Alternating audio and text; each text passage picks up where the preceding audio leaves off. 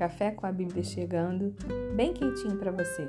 Eu sou Mariane Issa e o tema da nossa mensagem de hoje é: Deus vai cumprir o que ele prometeu.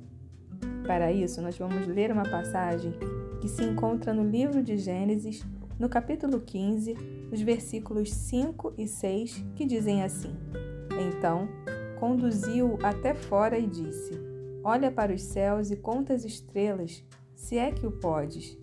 E lhe disse: Será assim a tua posteridade. Ele creu no Senhor e isso lhe foi imputado para a justiça. Nessa passagem, Deus havia prometido um filho a Abraão.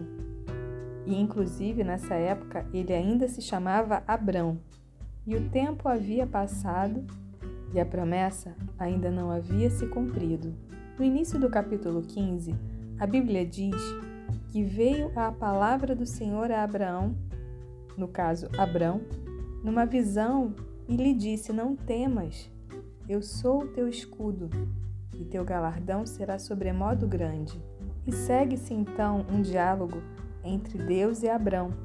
E na verdade ele estava argumentando com Deus, porque Deus havia lhe prometido um filho e nada havia acontecido ainda. Ao contrário, o tempo estava passando Cada dia que passava, ele e Sara envelheciam mais. E quantas vezes não é isso que acontece nas nossas vidas? A promessa, o sonho, os planos que parece que nunca vão acontecer, que nunca vão se cumprir. A Bíblia diz no livro de Provérbios que a esperança que se adia faz adoecer o coração. E eu acho que o coração de Abrão devia estar assim desesperançoso, talvez até vacilante por algum momento. E é assim também com a gente. Quando as coisas parecem estão demorando demais, vai dando aquela aflição, aquela angústia. Será que Deus realmente vai cumprir a promessa? Será que realmente eu vou viver aquele sonho? E a Bíblia diz que Deus conduziu Abraão até fora de sua tenda. E talvez nesse momento você também esteja precisando sair da sua tenda. Talvez você também esteja precisando ser conduzido, conduzida para fora. Talvez você esteja aí preso nesse mundinho de impossibilidades, de improbabilidades. Talvez na sua cabeça a chance das coisas acontecerem sejam muito pequenas, sejam praticamente impossíveis. Mas eu quero dizer para você hoje que Deus é aquele que transforma as impossibilidades em possibilidades.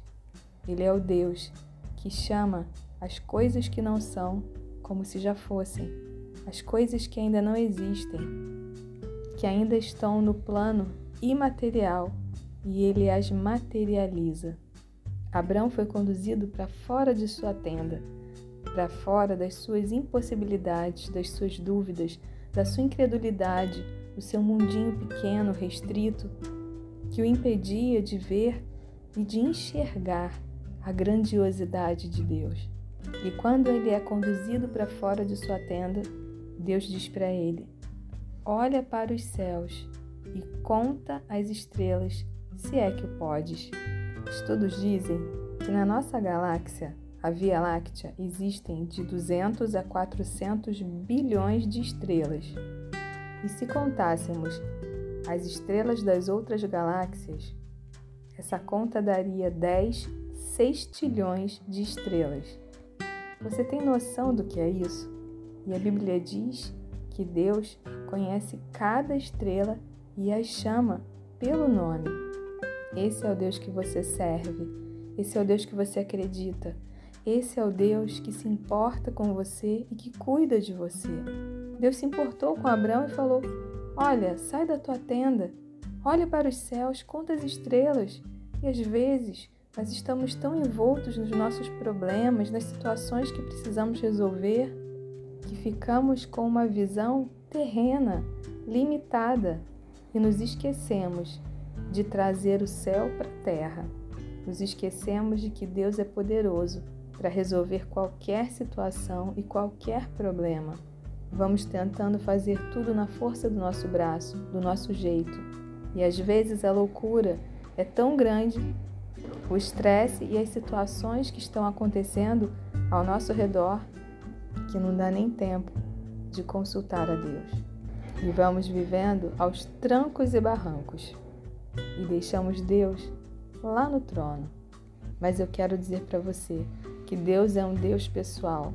E assim como ele se importou com Abraão, assim como ele viu a angústia do coração daquele homem, que desejava tanto ter um herdeiro, que desejava tanto ter um filho, que ele o visitou e o fez lembrar da promessa e o fez revalidar o sonho e o mostrou que, apesar das circunstâncias desfavoráveis, nada seria impedimento para que Deus cumprisse aquilo que ele havia prometido. Deus então disse a ele que, assim como a quantidade das estrelas do céu, assim também seria a sua posteridade. E o versículo 6 diz que Abraão creu em Deus e que isso lhe foi imputado para a justiça. Deus não se esqueceu de você, nem da promessa que ele lhe fez. Por isso, permaneça crendo, a despeito das situações. Continue orando, confiando, porque assim como Abraão viveu a sua promessa, você também vai receber a sua bênção e vai viver o sonho de Deus para sua vida. Que Deus te abençoe. Um beijo para você.